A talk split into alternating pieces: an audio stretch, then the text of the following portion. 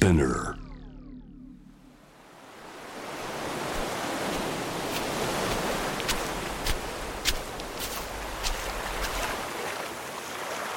中東と地中海の間に位置する国イスラエル波寄せる浜辺を眺めていると弾けた水しぶきからこの地で暮らす人が想像した短くも壮大な物語が聞こえてきます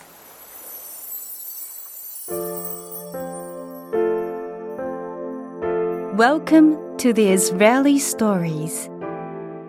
ナビゲーターのレイチェルちゃんです。内外で高く評価され権威ある国際賞の受賞も多いイスラエルの文学作品。このポッドキャストではイスラエルの短編小説という新しい世界へあなたを招待します。どうぞお楽しみください。まずは傑作を2点ご紹介していきます。今回の作品は川出処方新社から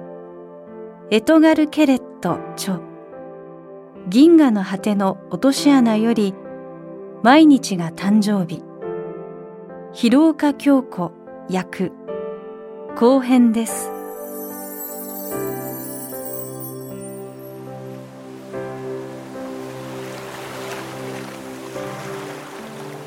人に触れた水しぶきは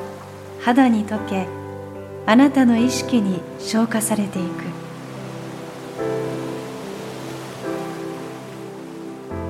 イスラエル文学の世界へ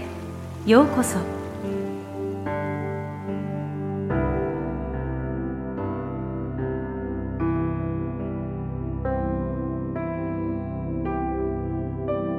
Welcome to the Israeli Stories 毎日が誕生日。男は新聞に誕生日を買い取ると謳った全面広告を打つことにした。実際には買えない誕生日自体ではなくプレゼントやお祝いの言葉誕生日会などの誕生日に付随する権利を購入することにした。広告への反応は最高だった。当時は経済不況だったためかみんな自分の誕生日についてさほど気を配っていなかったせいか理由はともかく男は一週間もしないうちにほぼ埋め尽くされたスケジュール表とにらめっこし毎日別の誕生日を迎えることになった。誕生日の売り手は大抵正直だっブチュッとしたキス数回分と孫からもらった花畑のひどい絵を密かに取っておこうとした老人を除けば金持ちの男が脅したり訴えたりする必要もなく売り手はみんな契約通りに誕生日の特典を送ってきた。そんなわけで金持ちの男は日がな一日幸せを願う心のこもった電話をわんさかもらい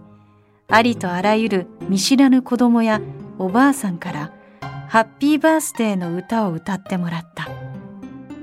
E メールの受信ボックスも祝福のメッセージでいっぱいでプレゼントの箱がひっきりなしに届いた。スケジュール表は2月にまだ空きがあったが従業員はエクセルとタブレットを延々と男に見せ続け空いている日程が埋まるのも時間の問題だと説明した。金持ちの男は幸せだった。新聞にどこぞの慈善家が誕生日の購入に反対し反倫理的だと批判するコラムが掲載されたがそれすら男の素晴らしい気分をそぎはしなかった。同じ日男は18歳の女の子の誕生日を祝ってもらうことになり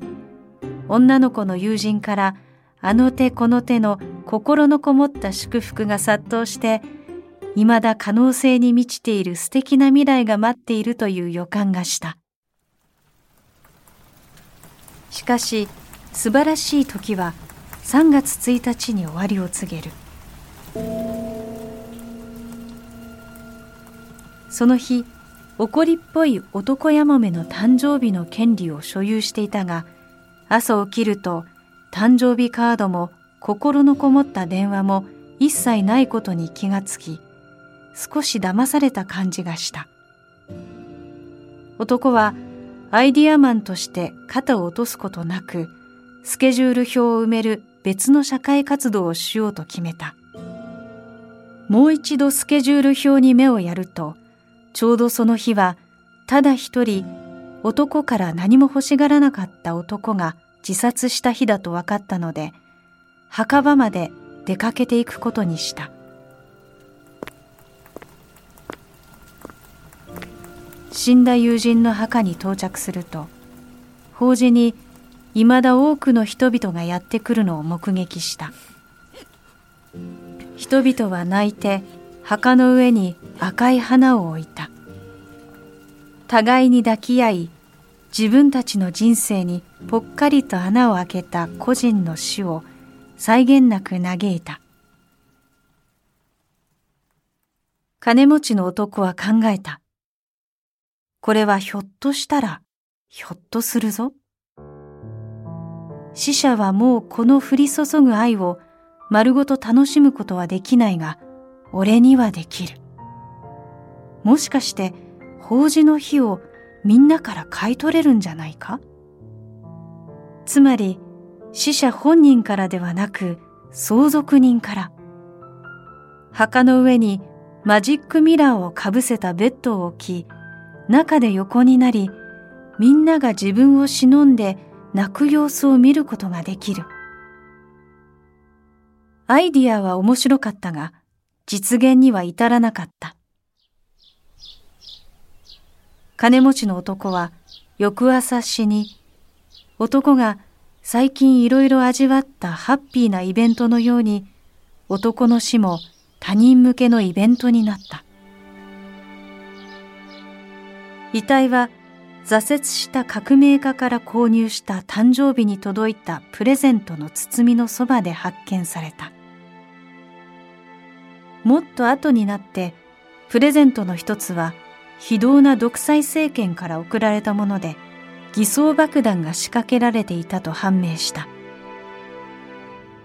金持ちの男の葬式には何千もの人々が参列した参列者はみんな金を欲しがっていたがそれとは全く別に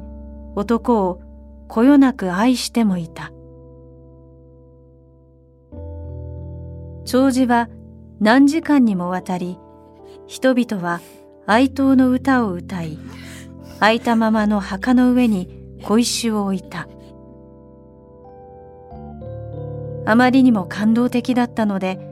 男の相続人から葬儀の権利を買い取った中国人の若き億万長者がその様子を墓底のガラス作りの個室から眺めて涙したほどだった